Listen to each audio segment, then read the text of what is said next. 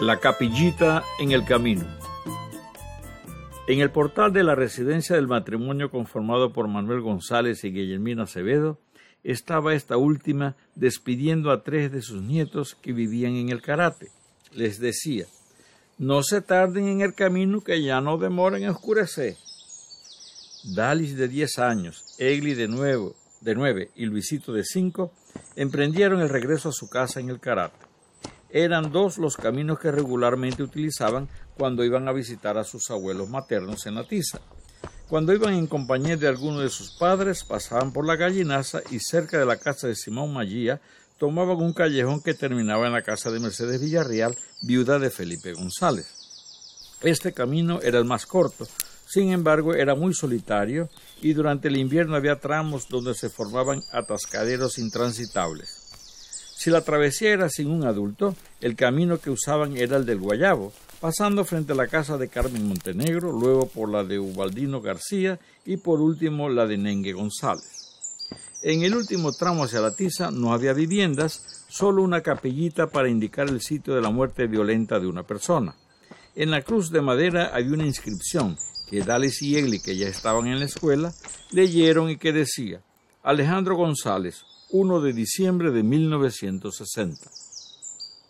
El viernes 2 de diciembre de ese año, Chemín González, hijo de Che González de la Tiza, madrugó a ordeñar unas vacas que tenían en un potrero ubicado en el camino hacia el Guayabo.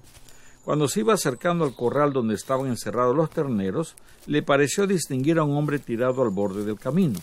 Pensó que era alguien que se había pasado de trago y que estaba caído. Se acercó para ver quién era y notó que al hombre tendido en el suelo el sombrero le cubría el rostro y el cuello. Se agachó y levantó el sombrero.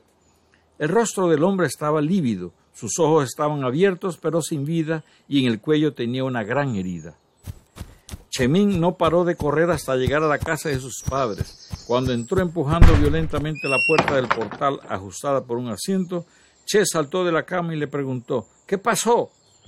Mataron a uno en el camino de Guayabo. ¿Y quién es? Yo no sé, todavía está oscuro y no pude verle bien la cara. Con el alboroto de la llegada de Chemín, la numerosa familia quedó en pie y recibió los detalles del encuentro con el fallecido. Entonces Che se dirigió a Dilio, el menor de sus hijos. Vaya toda pareja a avisarle a mi compadre Isaías que en el camino de Guayabo mataron un hombre, que lo vamos a estar esperando allá. Cuando Isaías González, corregidor de la Tiza, llegó al lugar de los hechos, ya estaban presentes numerosos vecinos de las cercanías.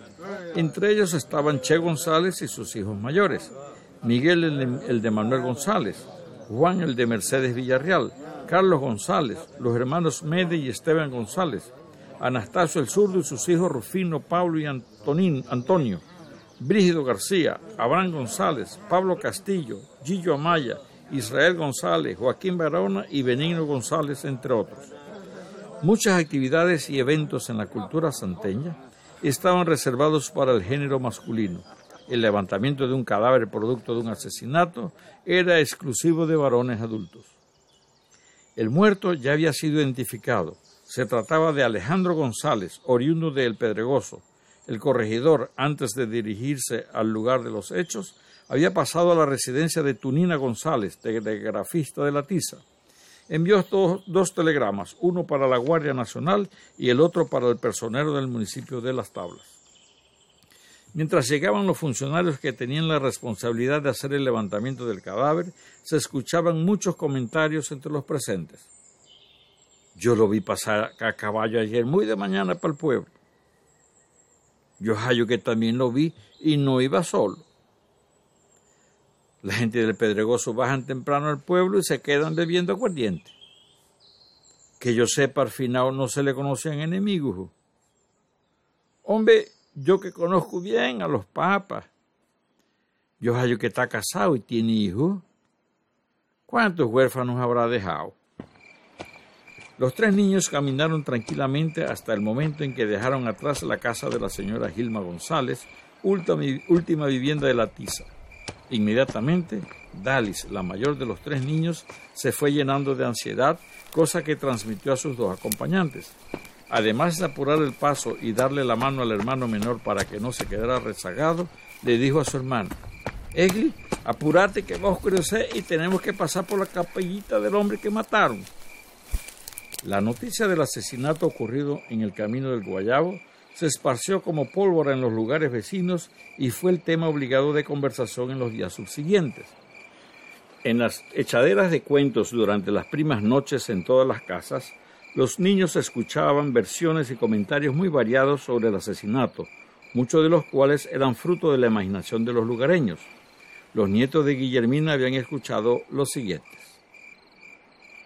Alejandro y el cuñado iban bebiendo seco por el camino y empezaron una discusión. En una de las veces que al final Alejandro empinó la botella de aguardiente para tomarse un trago, el cuñado le pegó una puñalada en el pescuezo. Cuando el final se cayó del caballo, el animal salió huyendo y llegó hasta la casa del muerto en el Pedregoso. La mujer de una vez se dio cuenta que algo malo le había pasado porque había mucha sangre en la silla. El que mata a otro con cuchillo, si no lo lambe, no puede decir de dónde lo mata. Mientras no lambe el cuchillo, no haya el camino. Dice que el que mató a Alejandro, cuando llegó a la casa, la mujer le sirvió la cena y mientras estaba comiendo, le dijo que le había matado al hermano.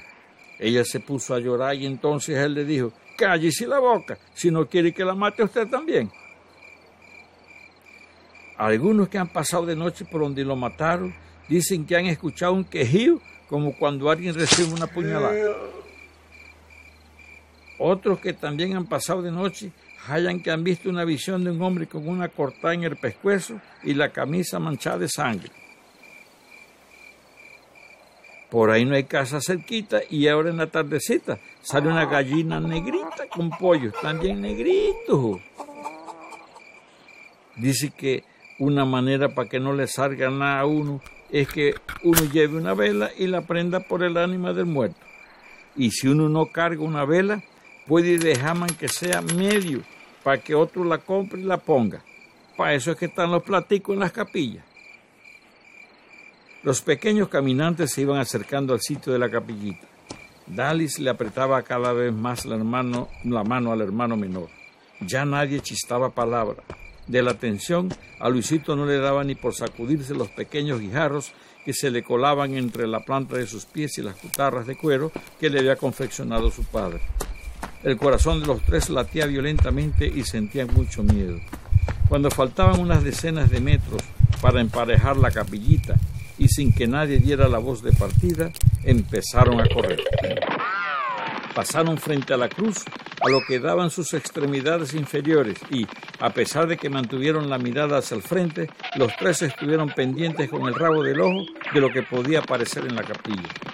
No pararon de correr hasta que cruzaron la quebrada del Guayabo, que es el límite entre la Tiza y el Carato. En ese momento, Luisito empezó a gritar: ¡Ay, ay, ay, ay, ay, ay, ay! ¿Qué te pasa? preguntaron casi a coro sus hermanas muy asustadas. ¡Ay, ay, ay, ay, ay! Tengo muchas piedrecitas en las cutarras.